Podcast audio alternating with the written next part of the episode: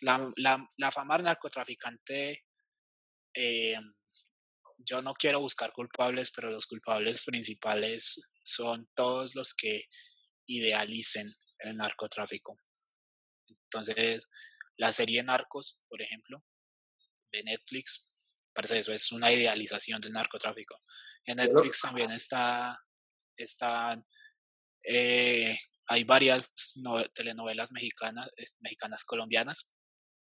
Una de ellas, por ejemplo, alias el mexicano, es de otro narcotraficante colombiano, está la de Escobar, está la, está, creo que está la serie del cartel de los sapos que habla del cartel de Medellín. Y, y tú, uno quiere creer que es informativa, pero no lo es. Entonces, es, una novela, es una novela que es como el héroe al narco. La, la otra vez alguien de mi familia le dije, estamos comiendo y salió este tema. Y siempre por estas personas que se informan de los hechos a través de una novela, sale el concepto de, heroísmo del narco. Y esa persona decía, es que los narcos son los, o sea, los planteaba él, eh, obviamente en una lengua más informal, eh, son los anarquistas del Estado y son quienes representan al pueblo y además ellos son los que dan comida al pueblo. Y le, y le dije enfrente de todos, eres, eres un idiota, eres, eres un idiota, o sea, esas despensas que da el narco al pueblo son precisamente para que tú tengas e, e, ese concepto de que el narco es bueno, ¿no?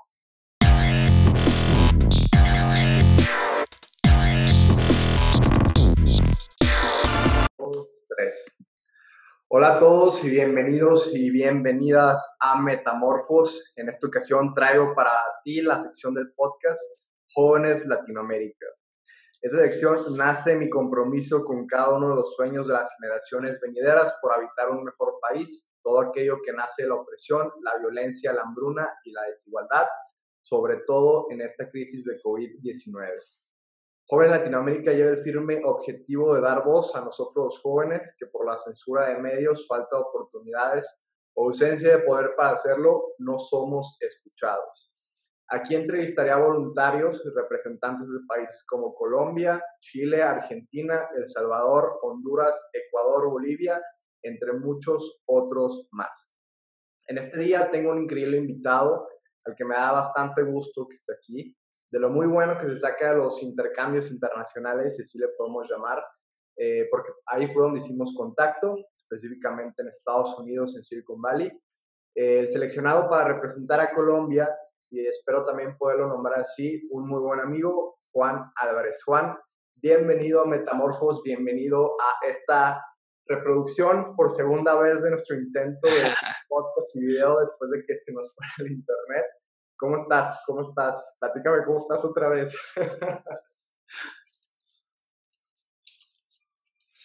no, Alex, gracias por la invitación otra vez. Eh, eh, muy bien, muy bien. Eh, eh, estamos bien, por suerte, acá, todos en Colombia. Eh, es chistoso, mira que justo te encontraste con, pues, eh, yo, en, en, Silicon Valley era el único colombiano. Sí.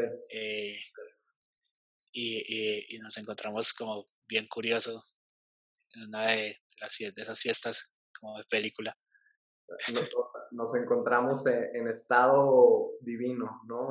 hicimos contacto en un estado divino y ya después, obviamente, también hicimos muy buen contacto. Entonces, aquí estamos.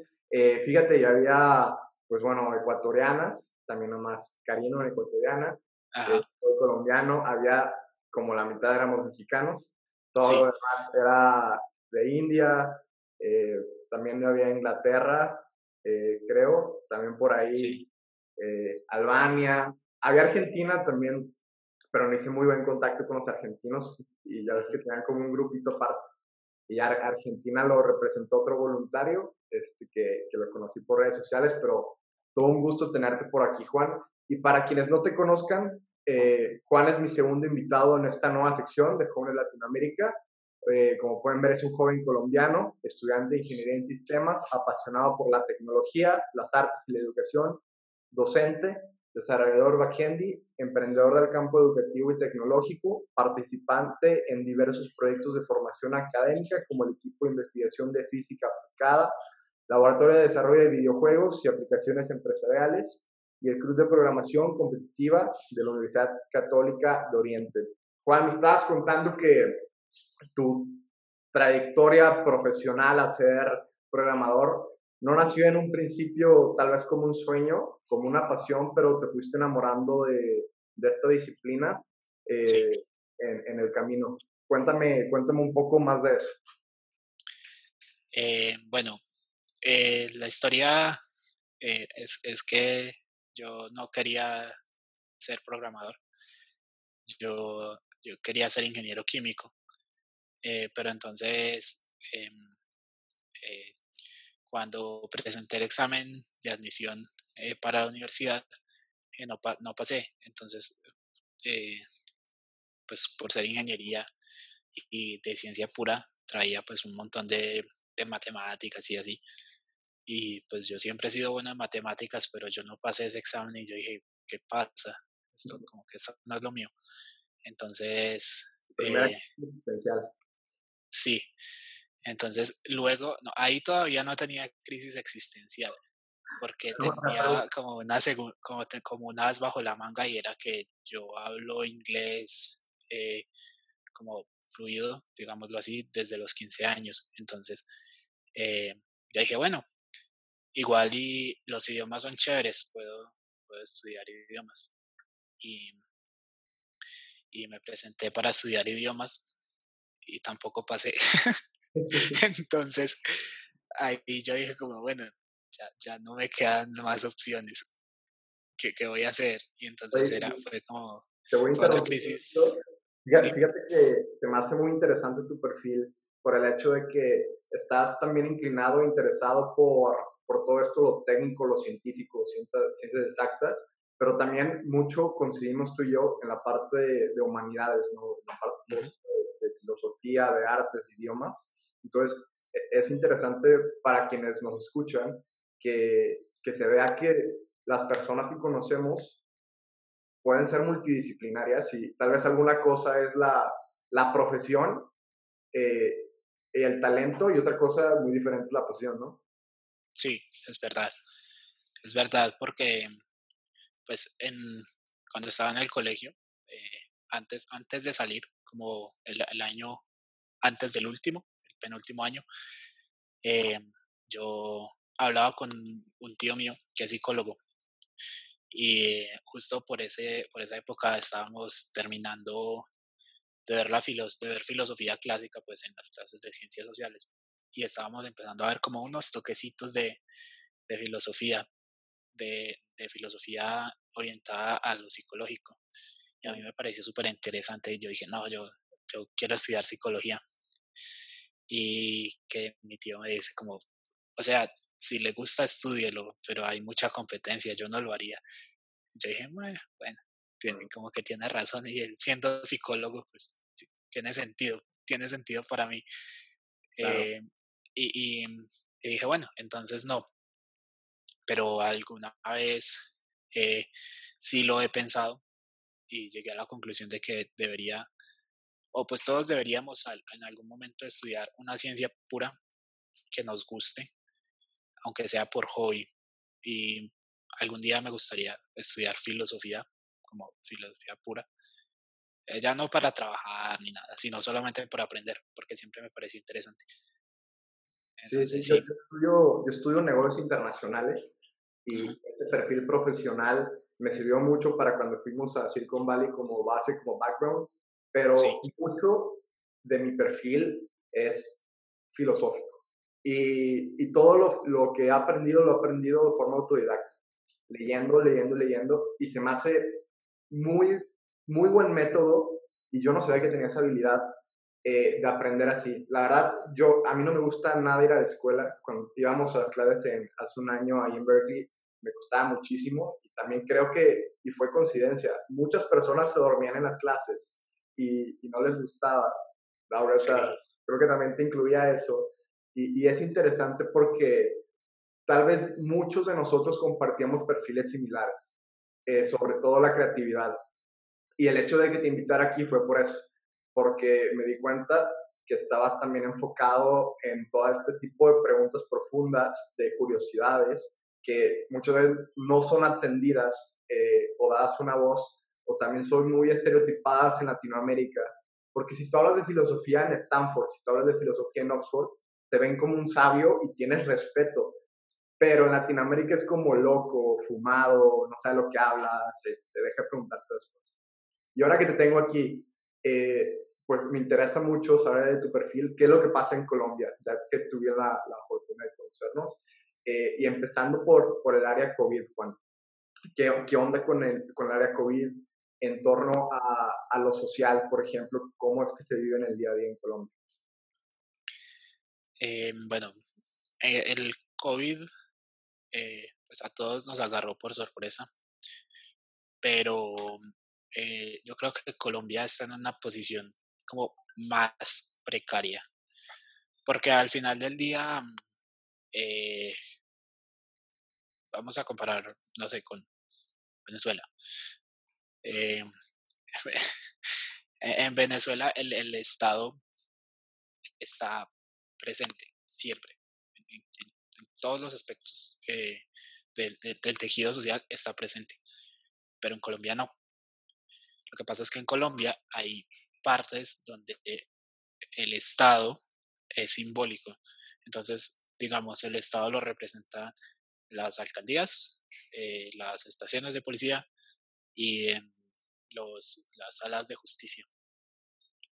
Y hay, hay partes en el país donde está la alcaldía, pero el alcalde nunca está.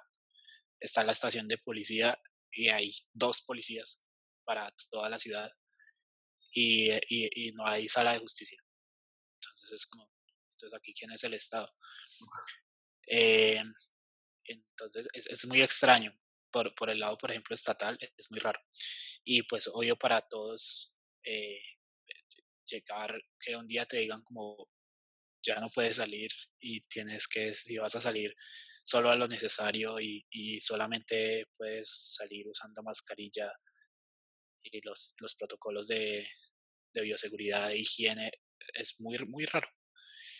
Y, y, y, por lo menos en ciudades como relativamente grandes o, o, o, en proceso de crecimiento, está como que medio ok, uh -huh. pero eh, hay otros lugares donde, por ejemplo, eh, hay, hay, la zona costera, toda la zona costera eh, está en una situación muy precaria porque esa las, es la zona a la que más presupuesto le destinan después de eh, la Amazonía y la selva lluviosa, que es la frontera con eh, y allá no hay no hay reflejo de todo ese presupuesto, entonces las calles están mal, eh, las personas viven en condiciones insalubres, en hacinamientos terribles, como tipo 10 personas en dos habitaciones, no hay agua.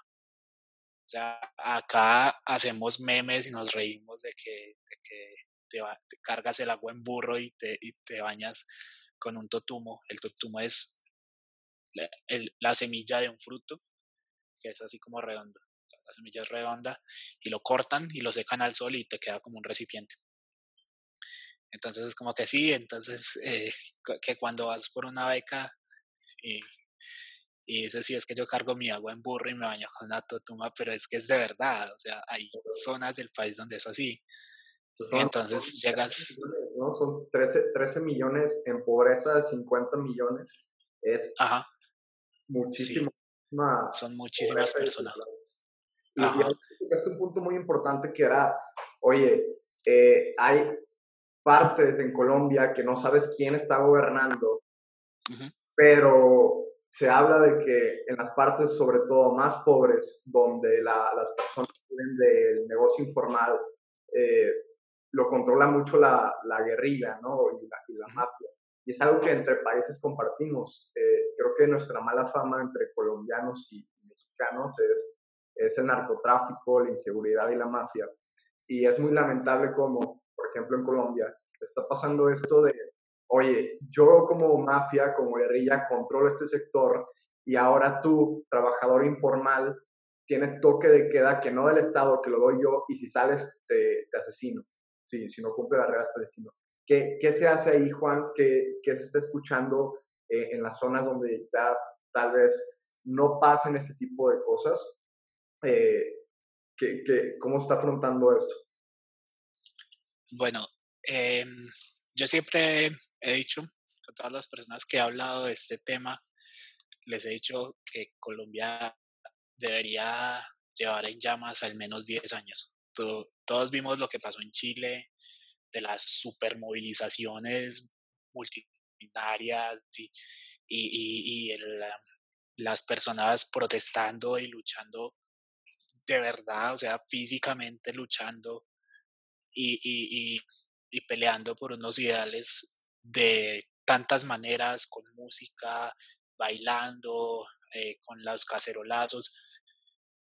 Colombia debería estar así hace 10 años, mínimo.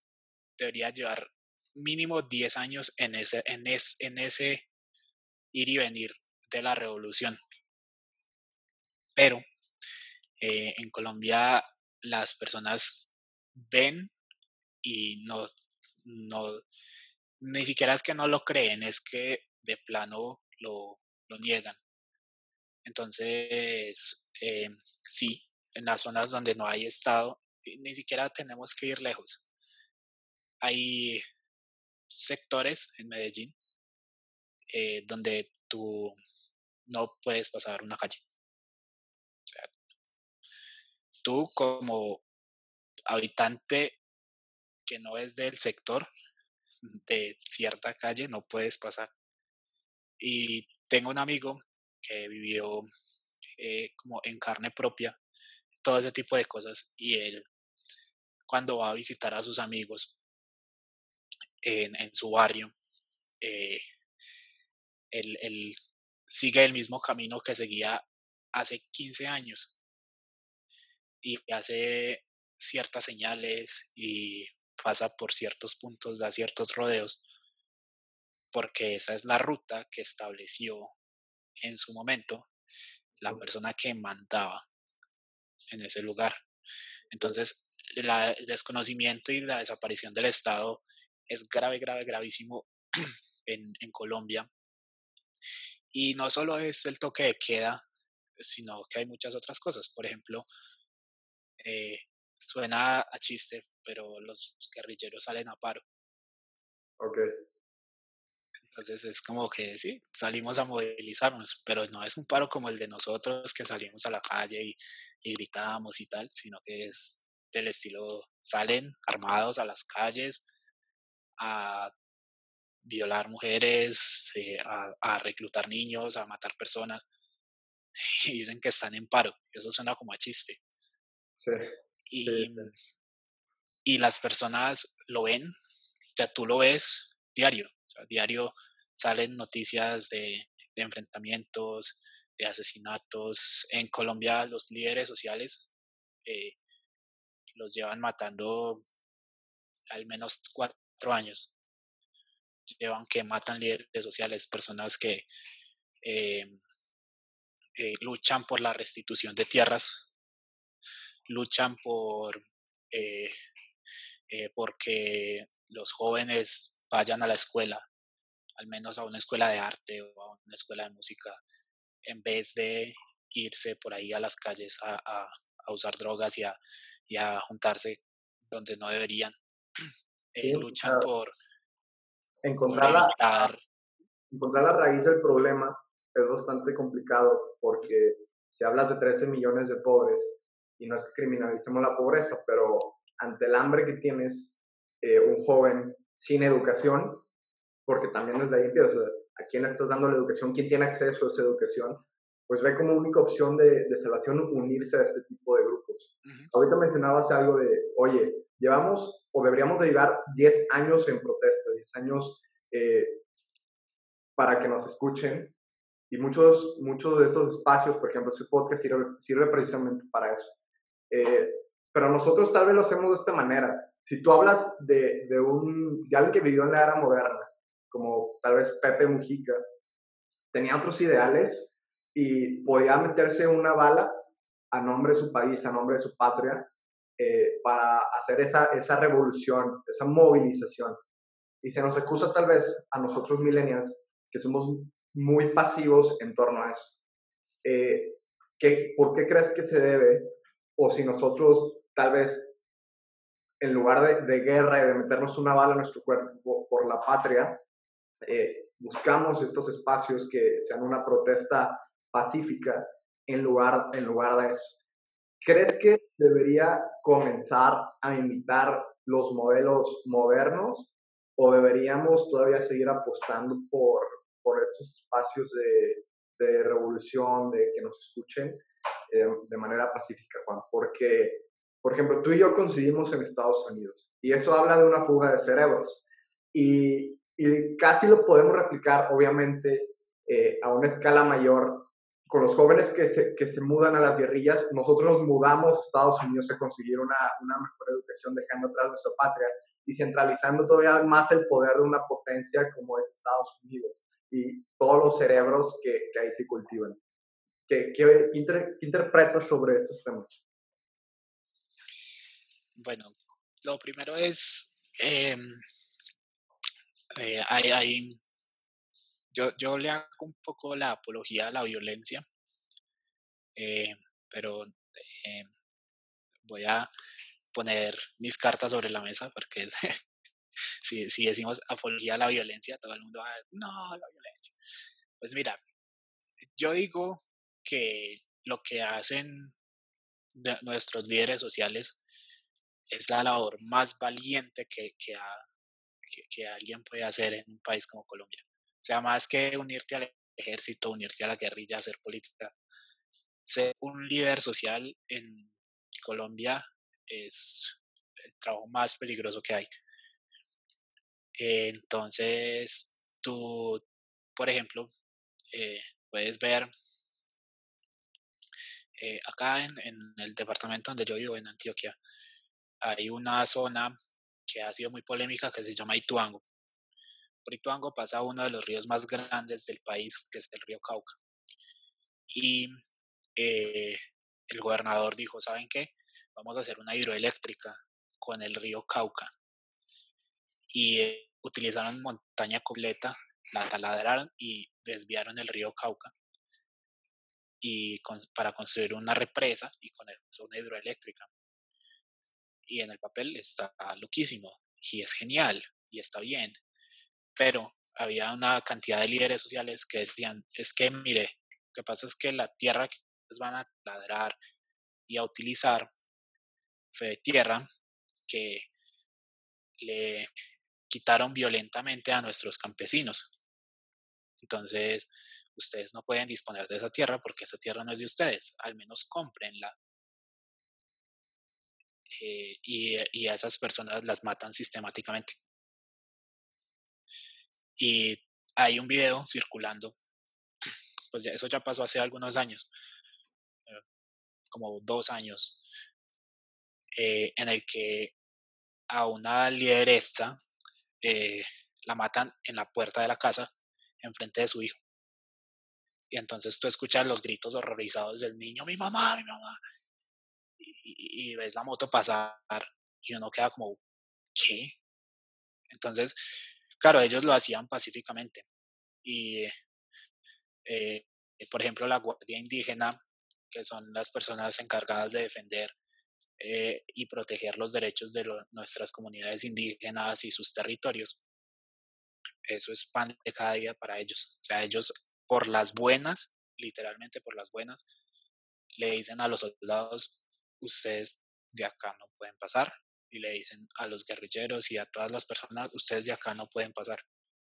Y hay videos, parce, soldados armados hasta disparando al aire y son los guardias así y les vale madres, o sea, teme si quiere, pero usted no puede pasar.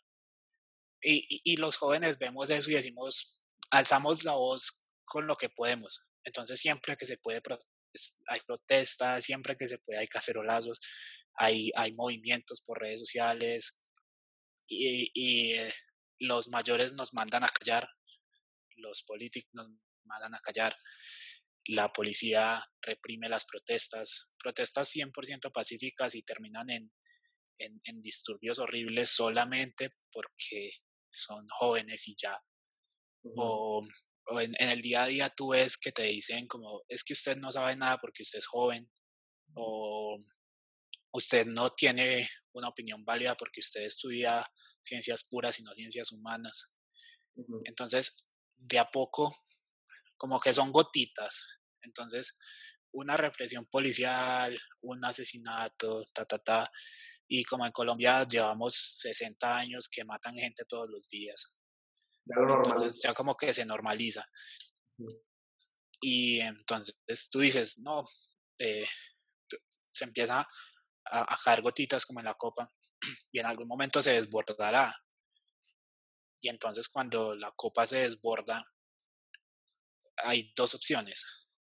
Entras en la relación tóxica con, con tus verdugos o te defiendes. Y la defensa no va a ser bonita. O sea, la defensa y el estallido de todas esas cosas tan horribles no va a ser bonito. Eso es lo que, lo que quiero llegar con la apología a la violencia, porque muy, muy bien, o sea, para mí lo más importante es que no nos rebajemos a su nivel, ¿sí me entiendes? O sea, si tú ves a un policía o a, o a una persona eh, haciendo algo que no es debido, la solución no es lincharlo, o sea, la solución es tratar de que entre en razón, la solución es educar a las personas que vienen detrás tuyo, a tus compañeros, de que eso no se puede hacer, de que los jóvenes policías, las personas que están recién entrando a esa institución entiendan que es que eso no se hace. Pero en algún momento la paciencia se acaba.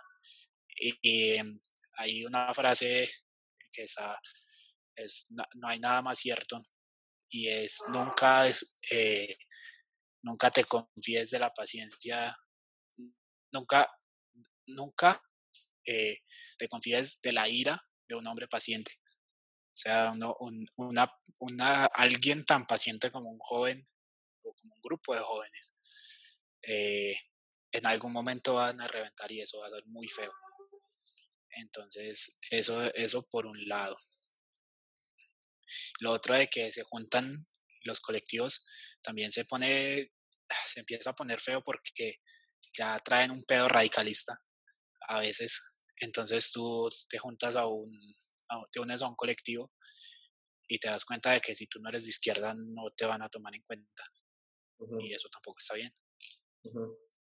sí, eh, aquí haciendo un pequeño paréntesis, Juan, alguna vez leí una frase de si no eres joven, si, si eres joven y no eres revolucionario, entonces no eres verdaderamente un joven. Y, está en nuestra naturaleza querer ser antisistemas, anarquistas y demás.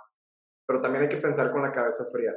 Es decir, es, es muy fácil hacerle contra al sistema, pero también deberíamos pensar en, en, propuestas y ciertamente, como tú dices ahorita, en actos pequeños que nos diferencien las generaciones que ahorita tienen el poder.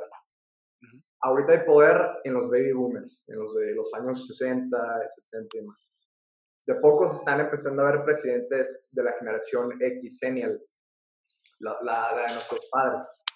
Pero ya en algunos años eh, van a empezar a ver políticos millennial y vamos a tener nosotros el poder ya hablando en, un futuro. Creo que estos pequeños actos y, y, este pensar en propuestas nos van a diferenciar de otras, de otras generaciones. Eh, tal vez sin acudir a la violencia, que tampoco está en nuestra naturaleza eh, luchar por la patria de forma física, tal vez como, como se hacía antes, pero sí, sí podemos ver la diferencia de, de luchar haciendo por acá, de una forma tal vez intelectual, con ese tipo de espacios de reflexión y, de pensar de forma crítica, aunque las redes sociales que a nosotros nos toca eh, ser la primera generación que lo experimenta, está siendo un total y absoluto campo de guerra.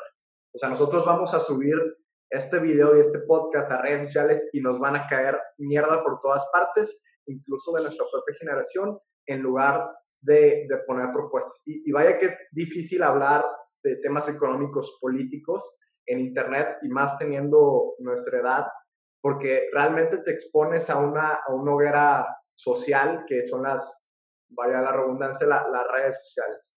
Creo que ahí es una clara muestra de cómo nosotros tampoco tal vez estamos teniendo el mejor control de una nueva sociedad digital como, como lo es Facebook, Instagram y demás, porque al final de cuentas, tú como programador, eh, tal vez también debería haber, y estoy seguro que esto tú sabes muchísimo más que yo, eh, un enfoque más ético cuando se habla de programación.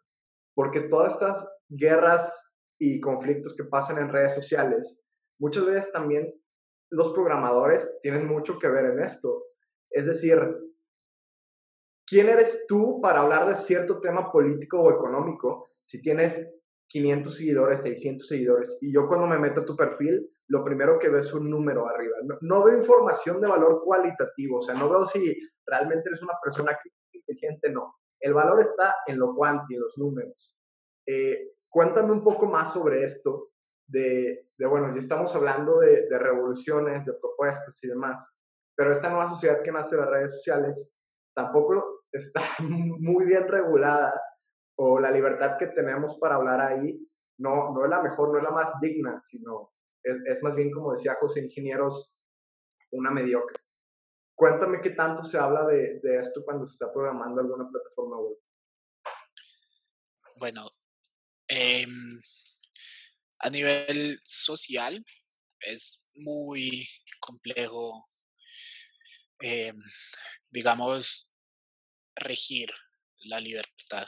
Y yo creo que es por el hecho de que pues es demasiado nuevo. O sea, tenemos las redes sociales en su boom, tienen 15 años, son un adolescente, en el sentido casi literal de la palabra.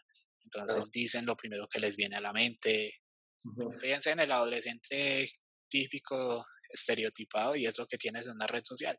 Claro, anarquismo. Entonces hace, hace todas las estupideces que se le puedan ocurrir, no, no mide sus consecuencias, no mide su, eh, sus libertades. Yo creo que cuando estamos programando, eh, tú en, cierta medida no piensas tanto como en, la, en las sociedades que lo van a utilizar, más que todo por el hecho de que hoy día ya no se programan tantas redes sociales. En, en a, principios de, del diseño pasado, más o menos 2009-2010, cuando estaban empezando eh, cuando ya estaba como solidificándose Facebook, ya estaban empezando a morir tantas otras como Messenger, MySpace, eh, Hi-Fi, eh, Yahoo, tantas redes y se empezaron a consolidar en una sola o en unas cuantas. Entonces ya como que se cerró el libro de pensar para qué hago mi red social. Porque al final del día eh, cada red social servía para una cosa.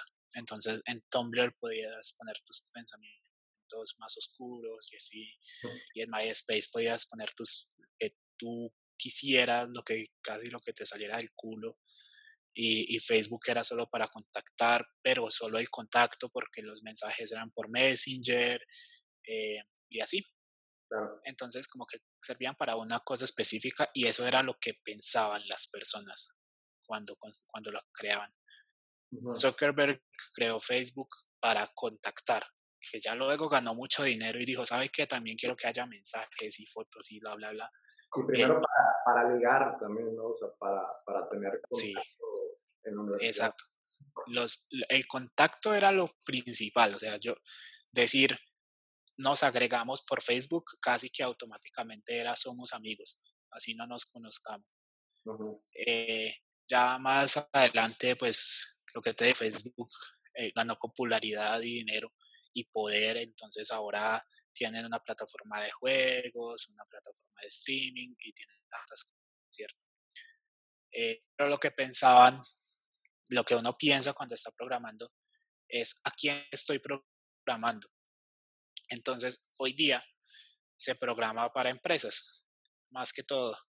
Entonces, muchos programadores piensan, ¿a quién le estoy programando? Ah, alguien que va a viajar. Ya no nos interesa qué contexto está esa persona. Entonces, si tú estás trabajando para una aerolínea, a mí me interesa es que la persona en el espacio de viaje utilice mi, mi, plataforma y ya. El tema de las libertades y de las eh, de, cómo tomamos la responsabilidad sobre el poder que tenemos dentro de las redes sociales, yo creo que es algo que evolucionará con el tiempo, así como ha evolucionado todo. Entonces, eh, claro, hoy día eh, ya nadie se escandaliza porque una chica sube una foto en ropa interior, pero es porque antes en Tumblr subías GIFs, subías clips de películas porno, o sea, y, subías desnudos y, y, y, al principio todos se escandalizaron, pero luego todos dijeron como, me, ya, o sea, ya pasó. No, además, vamos a meternos a, Instagram, a, Facebook, ah, vemos un desnudo, eh, automáticamente Facebook o Instagram lo banean, ¿no? Pero, por ejemplo, ves a alguien en traje de baño y todos de que no, chingón, perfecto, todo bien. Ves unos güeyes de 23, 24 años hablando de política, es hijo de puta, no sabes nada, vete a la mierda y demás. Eh, Juan, tú que eres programador, y ahorita estamos hablando, hay 13 millones de pobres en Colombia, y así como en Latinoamérica no hay muchas oportunidades, por no decir casi ninguna, eh, e, en México también. Y la, obviamente, por la primera oportunidad que te caiga de ir a programar a Estados Unidos, a una universidad muy buena, con un muy buen trabajo, obviamente te vas a ir, ¿no? Y es, esto hablamos de, fuga de cerebros y también se conecta mucho con el tema del patriotismo, lo que hablamos ahorita de, los modernos y, de los millennials. Eh, se, se, empieza a centralizar toda esta fuerza intelectual eh, en Estados Unidos. Google, eh, Apple, Facebook, eh, YouTube, Amazon y todas las empresas que monopolizan el mundo salen de Silicon Valley. Y, y, eso le da una, una, fuerza impresionante de, pues, pues de poder, vale la redundancia, pero vemos a muchísimos latinos yéndose para allá y entonces condenamos a Colombia, condenamos a México a no tener esa fuerza intelectual. ¿Qué, qué, qué opinas de esto? O sea, estamos condenados a que, a que siga la violencia, a que siga el narcotráfico, a que, a que sigan las injusticias por parte del Estado? ¿O, o, qué es lo que va a pasar? Em, bueno, yo quiero creer que no. Eh, yo, quiero creer que, que, que, hay una forma, no sé cuál es, la verdad, pero debe haber una forma en que, en que las cosas se solucionen. Y yo pienso que em, las, las juventudes estamos divididos en dos. Eh, unos tenemos el sueño, lo que acá llamamos un sueño colombiano, entonces hay dos versiones del sueño colombiano. El primer sueño colombiano es dejar Colombia. Muchísimas personas dejan Colombia.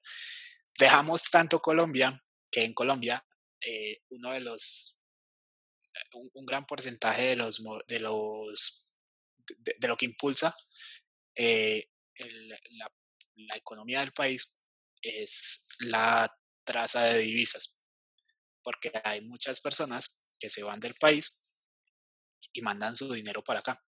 O sea, lo que ganan en, en, Europa o en Estados Unidos, en Australia, lo mandan para acá y obviamente el peso colombiano está bien devaluado, entonces eh, eh, eh, va a ser mucha, mucho dinero cuando 10 años después vuelvas acá y te puedes comprar una casa o te puedes comprar un negocio o, o, o puedes invertirlo en lo que sea. O, o puedes eh, ahorrar en un fondo de inversión y entonces con eso pagas tu retiro y así. Eh, esa es una parte del sueño colombiano eh, suficientemente respetable, o sea, todos queremos tener un mejor futuro, ¿cierto? Sí, fíjate que, que interesante es de que aspiramos a dejar nuestra patria y no a mejorar nuestra patria. O sea, vamos a, vamos a mejorar Estados Unidos. Dale, vamos, vamos todos. ¿Y qué pedo con nosotros? ¿Qué, pedo con la violencia y que se vive acá en Latinoamérica? El, el, el colombiano eh, tiende a ser muy... El colombiano, eh, es chistoso, el colombiano juega muy bien en equipo. Son de los mejores jugadores en equipo que hay. Pero usted no junta a dos colombianos fácil. Porque los colombianos somos muy individualistas. Entonces es como primero yo, segundo yo, tercero yo. Eh, y de cuarto que se jodan todos y luego de quinto yo otra vez. Entonces yo me voy del país para mejorar mi economía y la de mi familia, no para mejorar mi barrio, ni no, yo.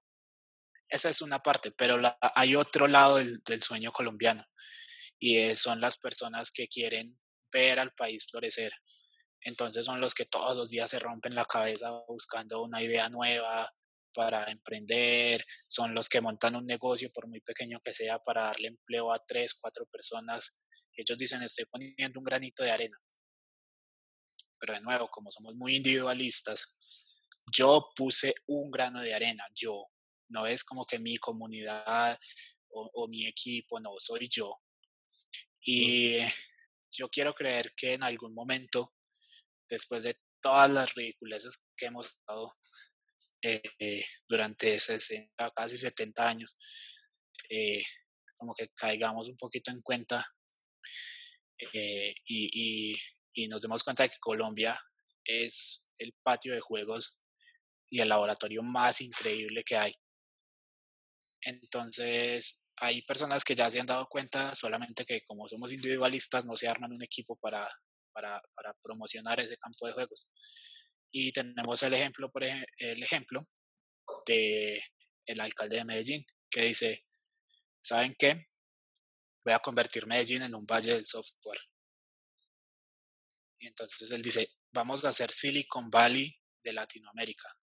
Y eso suena bonito y es viable, porque al final eh, Colombia exporta talento, eh, muchas empresas eh, norteamericanas migran hacia Latinoamérica por la mano de obra excelentemente cualificada y barata, pero que no los precari nos, nos pone en una situación precaria, porque, eh, eh, por ejemplo, eh, un programador gana mil dólares al mes y mil dólares en Estados Unidos no es nada, no alcanza a ser un salario mínimo, pero acá es un salario excelente y estás perfectamente cualificado. Entonces dices, las empresas americanas dicen, ah, qué bueno, qué bueno ser, y se vienen, ¿cierto? Entonces, por ejemplo, el alcalde de Medellín está trabajando muy fuerte en eso y dice, vamos a capacitar las personas en tecnología y que no sé qué. Pero entonces, eh, cada, cada, cada concejal, cada, cada, eh, cada, una de, los, de las partes pequeñas del proyecto quiere el crédito para y así es muy difícil avanzar. ¿No? Y además lo que, lo que estaba diciendo, o sea, de ese proyecto que, que está haciendo este alcalde, los que tengan un muy buen proyecto no van a esperar la inversión colombiana, se van a ir. Y, esto explica mucho el, tal vez el individualismo latinoamericano, que es, es que no hay muchas oportunidades. Es que la crítica viene, por ejemplo, de que un lema que hay aquí en México es, el peor enemigo de un mexicano es otro mexicano. Y, esto habla mucho del individualismo. Pero también hay que equipararlo con, con las oportunidades, porque si hablas con Europa, Norteamérica, te van a acusar de que nosotros sí sabemos trabajar en equipo, van a decir, los, los europeos y los norteamericanos, sí, güey, pero porque tú sales de tu casa, cruzas una calle y hay 10.000 cabrones de fuerza intelectual suprema en una puta incubadora de negocios que tú puedes ir a frecuentar cada mes si quieres para ver si pega tu idea. O sea, puedes, tienes que tener un poquito de cabeza, solamente un poquito de cabeza para hacer un proyecto y tener muchísimas probabilidades de que salga avante. Imagínate, eh, Bill Gates no podría haber sido Bill Gates en Latinoamérica. Esa es, esa es una realidad. Eh, pero obviamente, pues ellos tienen esta cultura de, trabajar en equipo porque hay, estas oportunidades. Bueno. Hay, hay, hay, aparte de las oportunidades, eh, hay, hay algo que ojalá no nos toque nunca en Latinoamérica. Eh, pero lo que pasa es que en Europa y en Estados Unidos, bueno, en casi todo el mundo, todos han pasado por una guerra de verdad. Y eh, ellos vivieron en carne propia lo que es tener dinero y que te alcance para una papa. Y ya, y eso es la comida de la semana. Y vivieron la miseria, el horror y la destrucción en carne propia. Y, descubrieron, bueno, no descubrieron, se percataron de que la mejor forma de, salir de todo ese problema era trabajando juntos. De ahí salió la Unión Europea, por ejemplo. O sea, Europa estaba tan sumido en la miseria, tan hecho mierda, que, que se juntaron todos los países europeos a decir, ¿sabe qué? Trabajemos juntos porque si no, no vamos a poder y eso se transmitió de generación en generación. Y lo mismo con los Estados Unidos. Ellos dijeron, si queremos ser una potencia, tenemos que trabajar duro. Pero más que trabajar duro, tenemos que trabajar juntos. Y, y, pasa con todos. Y a medida que, que va pasando todo eso, entonces cuando ya vieron la miseria tan inmensa, empezaron a trabajar en lo que fue el estado del bienestar para todos. Y entonces empezaron a dejar de invertir en tantas cosas como digamos inútiles. Si una carretera es importante, usted que gana con tener una carretera si su casa está hecha de cartón. o, o, usted vive en una chocita con piso de tierra, usted que gana con una carretera. Sí, sí. Eh, y, a partir del estado de bienestar, de, eh, las personas empiezan a estar más tranquilas. Entonces ya no están en modo supervivencia como, ya no estás en modo supervivencia, eh, tienes tiempo libre de verdad. ¿Y qué haces con el tiempo libre? Pues pensar. Y cuando empiezas a pensar es que se empiezan a crear todas estas cosas, se empieza a convertir a Estados Unidos en un referente tecnológico a nivel mundial. Entonces, yo creo que una de las cosas más importantes, más que crear oportunidades, eh, o de luchar por oportunidades, es luchar por la, digamos, la dignificación de todas las personas y de todos los estados, eh, pues de que todas las personas, sin importar eh, cuánto ganen, cómo, en qué trabajen o qué hagan, tengan una, un estándar alto de vida. y sonará socialista, pero el día que deje... A ver, hola, dime.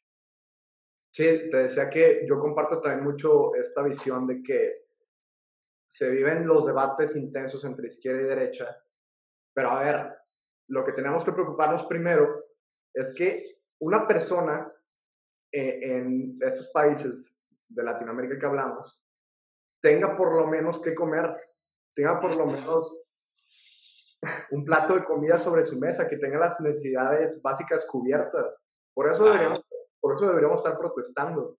Antes, ahora, como bien lo dices, que hablemos de oportunidades, es que nosotros vivimos otra realidad, otra realidad. Tú tienes acceso a una licenciatura, yo también, tenemos acceso al intercambio eh, y estamos hablando y protestando por oportunidades y demás. Pero hay personas que ahorita están diciendo de que, güey, qué pedo, hay que protestar por comida, cabrón. Hay, hay que protestar porque tengamos ahorita profundizando en lo del COVID, acceso, acceso a salud. Eh, pero bueno, si, si, soy en Colombia, eh, un trabajador informal y quiero salir a vender en la noche y no puedo porque la guerrilla me, me va a asesinar. Entonces, o muero de hambre o muero por una bala. Sí, es, es real. Es real y es, es más grave todavía el hecho de que hay lugares donde ni siquiera es la guerrilla ni nada de eso. Porque, bueno, digamos que las guerrillas representan una figura, de una figura autoritaria sobre ciertos territorios y de alguna manera se adaptan a esa figura, ¿cierto? Entonces, bien o mal, pues eh, eh, habrá una norma, ¿cierto? Y, más mal que bien se irán adaptando y irán dando pasitos, ¿cierto? Pero hay algo más grave y es que en Colombia se la, represión policial es bien fea. O sea, eh, hay estudiantes asesinados, eh, hay eh, personas de la tercera edad en situaciones muy precarias de desnutrición y, de abandono que tratan de, salir a trabajar y terminan golpeados con toda su mercancía destruida, terminan con comparendos. Fíjate, hay, el comparendo por incumplir la cuarentena son 300 dólares. Eso son dos salarios mínimos. O sea, son, es tu salario de dos meses. Y, em, eh, las personas que salen informalmente, ah, con suerte, se alcanzan a ganar medio mínimo. Y em, las noticias hablan de personas a las que les imponen, o sea, vendedores informales que les imponen comparendos. ¿Cómo es eso posible? O sea, el salario, le vas a robar el salario de cuatro meses a una persona. O sea, son cuatro meses que no va a comer. Además, Entonces... El, gobierno está entre la espada y la pared, porque es, bueno, lo que muchos han hablado, no vamos a decir nada nuevo, o reactivo la economía o suben los contagios, o muere gente en cama, o muere gente por pobreza, pero además le tenemos que sumar el crimen organizado, que muy bien parado está en Colombia y muy bien parado también está en México. Entonces, creo que es todo ahorita una paradoja, pero sobre todo una exhibición de la mierda del sistema que tenemos. Eh, ahorita hablabas de, de todo esto de los trabajos informales. Cuéntame acerca del día del IVA, del no IVA, que fue para reactivar, el nombre de reactivar la economía, cómo se vivió, qué críticas hubo.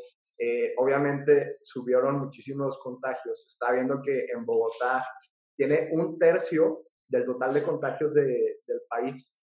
Entonces, cuéntame cómo se vivió este día. Eh, bueno, hay algo. El, el, en Colombia, por lo menos, el, el gobierno no está entre la espada y la pared. En Colombia el gobierno está muy tranquilo, montado en, pues, como está como por encima del bien y del mal. O sea, están ahí mirando, porque eh, mucho no es como que estén haciendo y los que están trabajando fuerte realmente son los alcaldes locales. Eh, el presidente se limita a salir a las 6 de la tarde todos los días eh, durante una hora casi que a vomitar, porque no, no es como que diga mucho, no aporta mucho. Em, y, em, el tema del día sin IVA fue muy raro, em, porque eso ya era una propuesta que venía desde antes. Entonces, pues claro, eh, ya estaba planeado y, ya se habían hecho, digámoslo así, negocios y se habían cerrado fechas. Eh, pero fue un poco más en nombre del consumo y, un poco con mentiras empezaron a salir muchas personas. Entonces hubo alcaldes que dijeron como salga y compre en nombre de la patria. O sea, mierda de ese estilo. Y pues sí, la gente sale y compra, ¿cierto? Pues e, es una, es una buena oportunidad, obviamente, para mover la, la economía eh, y más que hay un, eh, cada seis meses en Colombia nos llega como un poco de, dinerito extra. Eh, entonces, pues ese dinerito extra, por ejemplo, yo lo uso para pagar mi universidad, pero hay personas que lo utilizan para viajar o para invertir o para terminar de pagar las deudas de esos seis meses y así. y, y, entonces aprovecharon ese dinerito extra para que tú compres cosas nuevas y así. Eh, y hubo lugares donde, claro, las, las restricciones y, y, el control fueron excelentes. Eh, se dieron ejemplo, digámoslo así, y, y, se trabajó fuertemente para que hubiera la menor cantidad de contagios posible. Pero aún así la, los contagios eh, se dispararon porque obviamente es una congregación y, y, a ser muy difícil. O sea, es casi imposible que no aumenten los contagios.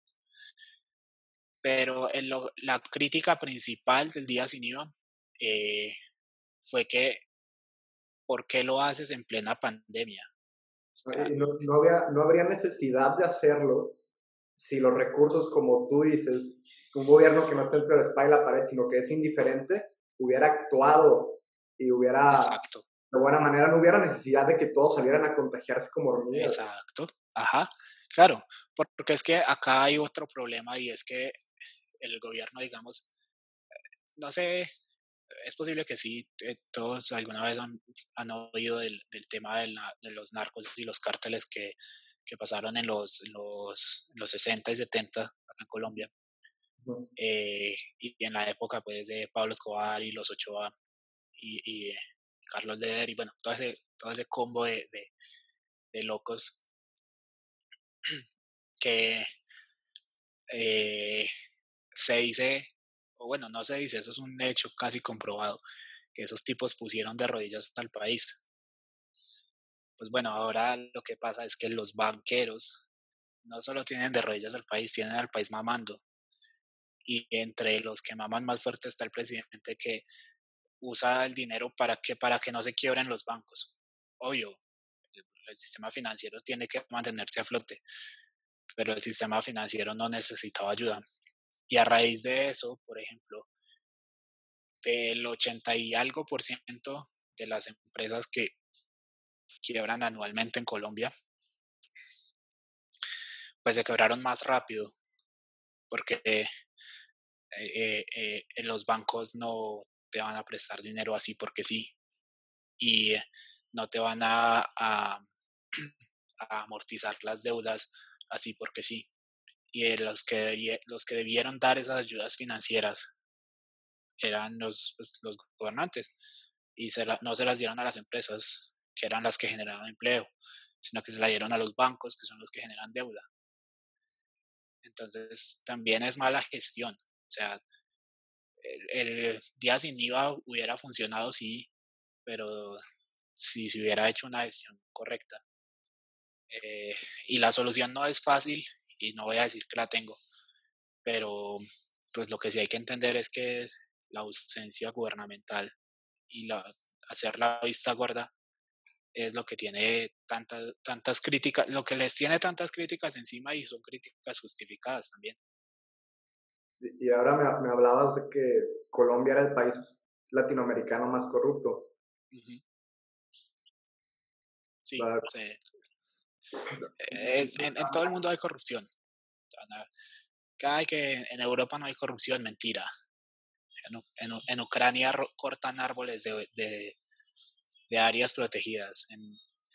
En, en Inglaterra eh, hay, hay hiper, hiperinflación de precios en residencias. En, en, en España hay hay ciudades donde las personas viven en cubículos de 2 por 5, pues. pero eh, ocurre que en Colombia y en, Latinoamérica se desaparece la plata, ¿cierto? Y en Colombia muestran la plata y luego la desaparecen. Y la desaparecen descaradamente, o sea, en todo el mundo los políticos comisionan por aprobar obras y en todo el mundo eh, a los políticos les toca la tajada por, el dinero, por, por, los dineros públicos, claro, en todo el mundo. Pero lo que pasa es que eh, en, en, otros países el dinero sí se ve, entonces los impuestos sí se invierten, claro. se invierten más y no se desaparece el dinero tan descaradamente. Sí, eh, y ahorita también hablábamos de la forma en que está centralizado el poder económico un gran ejemplo lo vivimos en Estados Unidos, en Silicon Valley, pero ¿a costa de qué? A costa de que Latinoamérica, eh, como dijimos, su fuerza eh, laboral y, también de fuga de cerebros esté por allá, que la pobreza venga a parar aquí. Eh, y, y, lo volvíamos al punto que decíamos, cuando por lo menos, por lo menos las personas tendrían que poder cubrir sus necesidades básicas. Eh, Juan, ya como último, como, como conclusión de este podcast, eh, cuando lo estábamos arreglando, me hablabas de que, oye, hay, hay, una pregunta guía del podcast que dice, ¿qué tiene tu país para ofrecer o por, para, sí, para ofrecer a Latinoamérica? Y tú me decías, ¿por qué no lo cambiamos por, por qué las personas deberían saber y voltear a ver a Colombia y en qué contexto político, económico y social está viviendo. Eh, ahora respóndeme.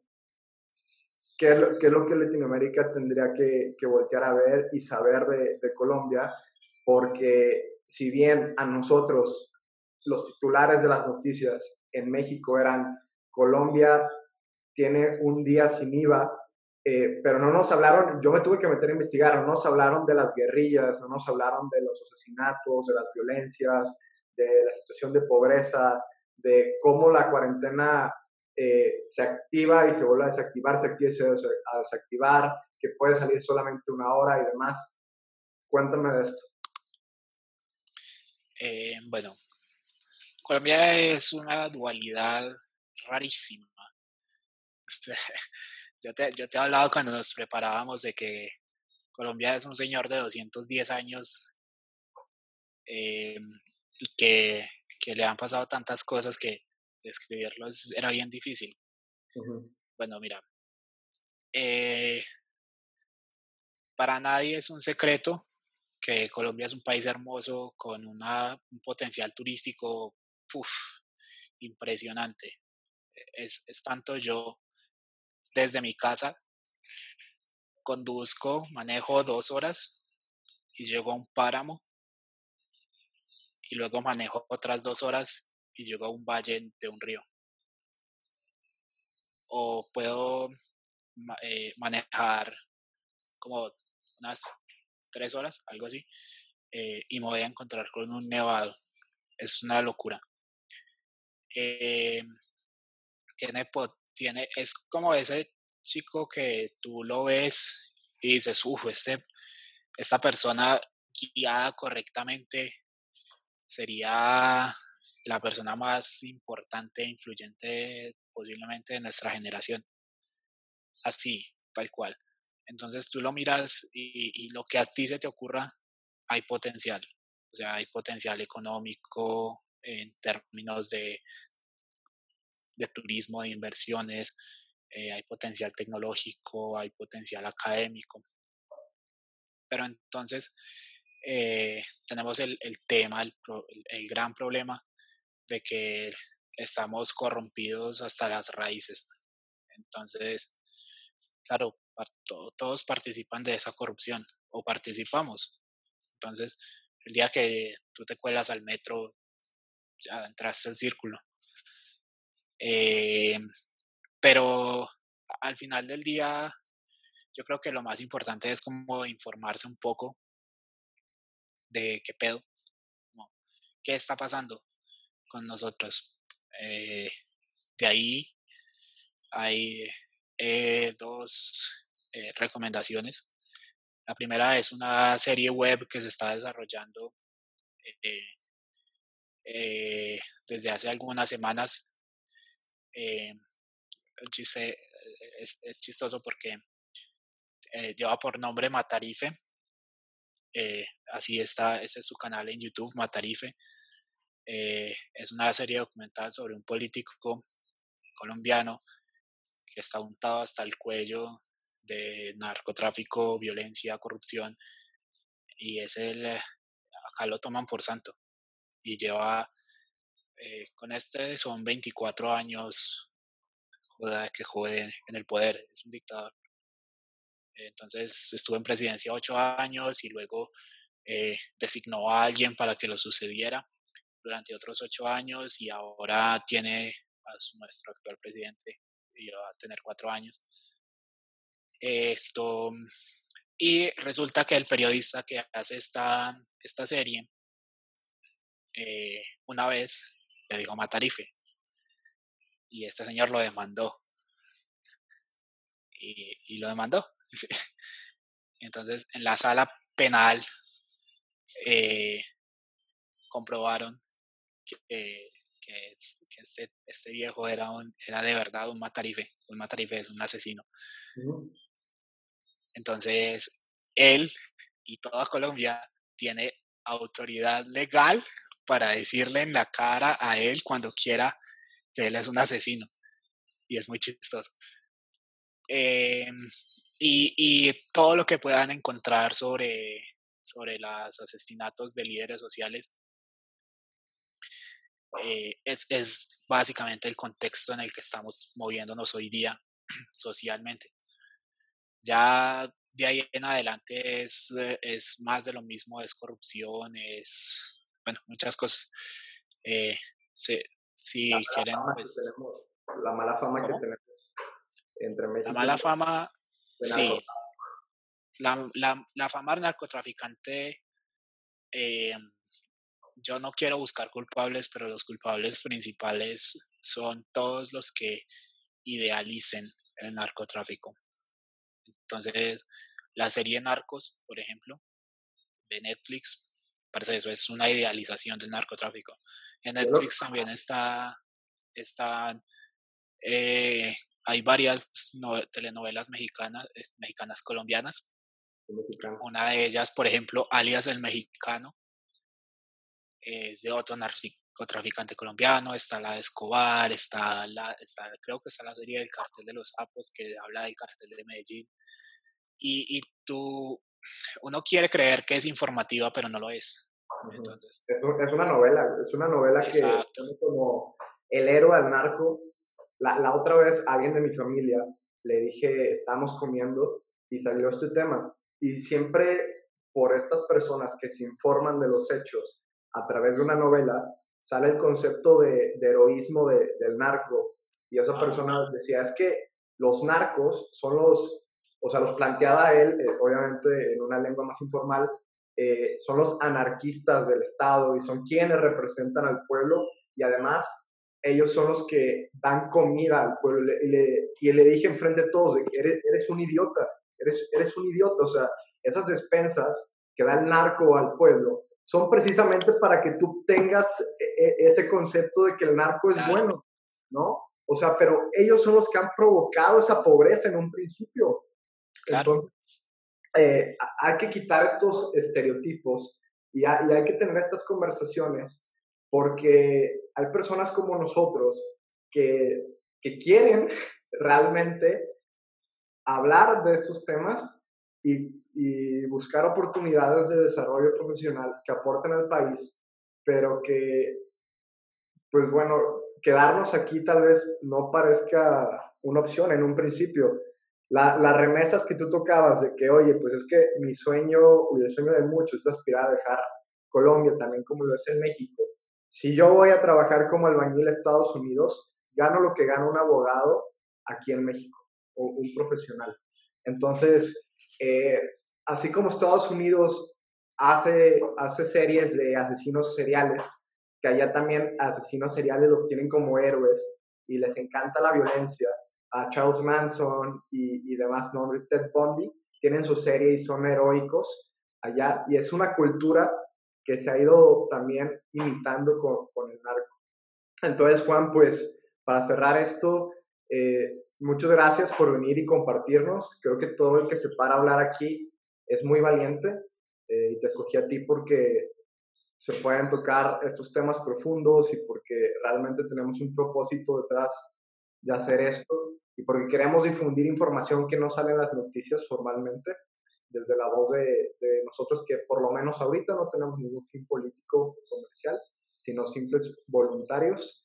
Entonces, nada, Juan, pues muchísimas gracias. No sé si quieras dejar un, último mensaje. Eh, sí, hay un último mensaje que quisiera eh, dejar.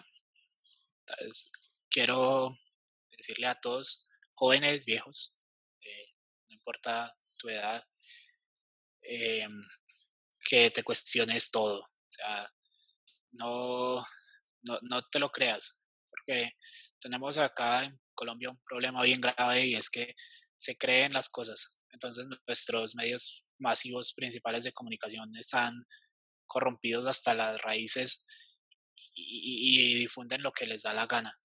Entonces, está feo, ¿cierto? Eh, entonces, si tú no te la crees, vas a encontrar más y te vas a dar cuenta de más cosas.